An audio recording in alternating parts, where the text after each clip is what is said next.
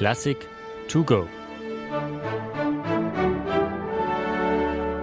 Mit Julius Heile.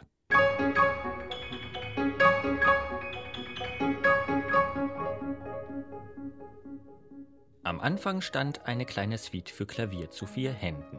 Nicht zu schwer, damit auch Mimi und Jean sie spielen konnten. In die Fingerchen dieser beiden Kinder seiner Freunde schrieb Maurice Ravel Ma Mère Loire, fünf Stücke nach populären französischen Märchen. Der Komponist selbst liebte es, in die Welt der Kleinen abzutauchen. Bei gesellschaftlichen Empfängen verdrückte er sich so schnell es ging ins Kinderzimmer, um den langweiligen Gesprächen der Erwachsenen zu entkommen. Kein Wunder, dass ihm seine Märchenmusik fast noch besser gefiel als der leicht überforderten Zielgruppe. Und so wurde aus der Sammlung kleiner Klavierstücke bald eine farbenreich instrumentierte Orchestersuite,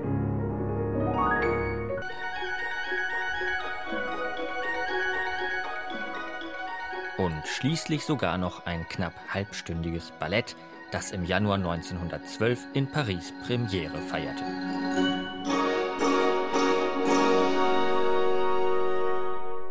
Hier wie dort wollte Ravel nichts weniger als die Poesie der Kindheit wachrufen, die den Erwachsenen, wie er fand, doch viel zu oft verloren gegangen sei.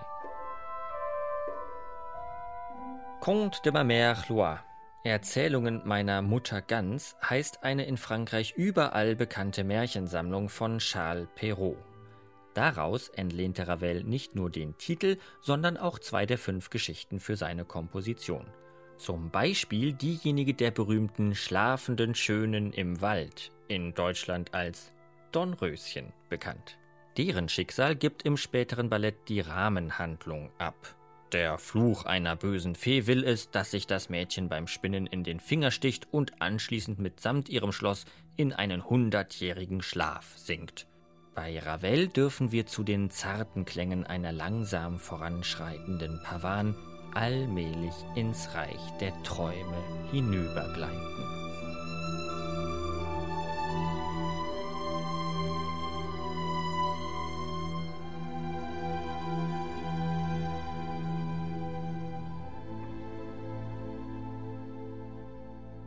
Aber bitte noch nicht ganz einschlummern, denn jetzt folgen im Traum noch vier weitere Märchenepisoden. Da wäre etwa der Klassiker Die Schöne und das Biest. Hier darf eine walzerselig tänzelnde Klarinette die junge Dame repräsentieren,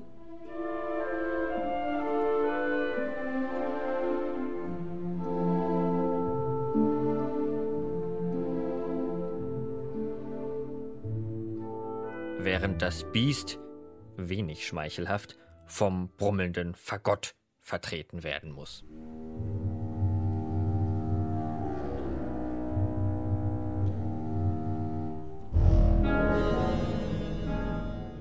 Zum Glück verwandelt sich die unansehnliche Gestalt am Ende per Harfenglissando in einen schönen Prinzen. Auf dieser Höhe kann das Fagott allerdings nicht mitspielen.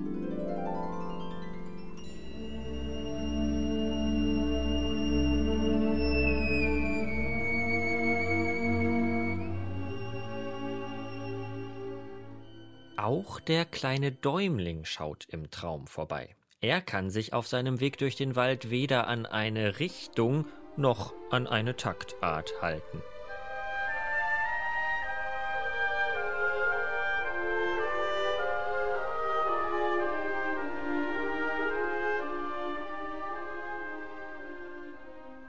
Auskomponierte Planlosigkeit und Verzweiflung.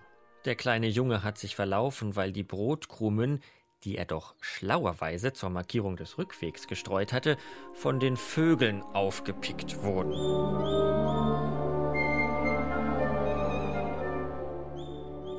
Demgegenüber sehr zielsicher weist uns Ravel in der nächsten Szene den Weg ins alte China. Sogenannte pentatonische Melodien, die man auf dem Klavier ganz einfach auf den schwarzen Tasten spielen kann, lassen uns die exotische Traumreisedestination kaum verfehlen.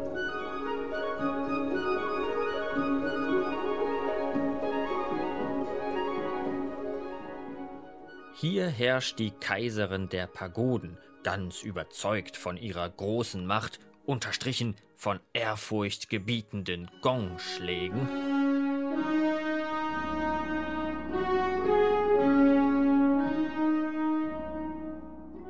Hier also herrscht diese Kaiserin über ein Volk von Porzellanminiaturen. So etwas gefiel dem Spielzeugsammler Maurice Ravel. Mit einem überwältigenden Finale lässt er in Ma Mère Loire schließlich nicht nur diese Puppenchefin, nicht nur Dornröschen, sondern uns alle wieder aus den Märchenträumen erwachen.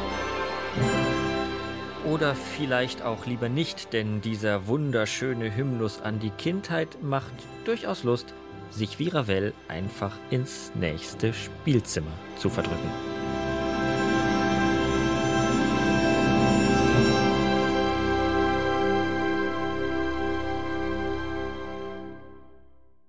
Eine digitale Werkeinführung des Norddeutschen Rundfunks.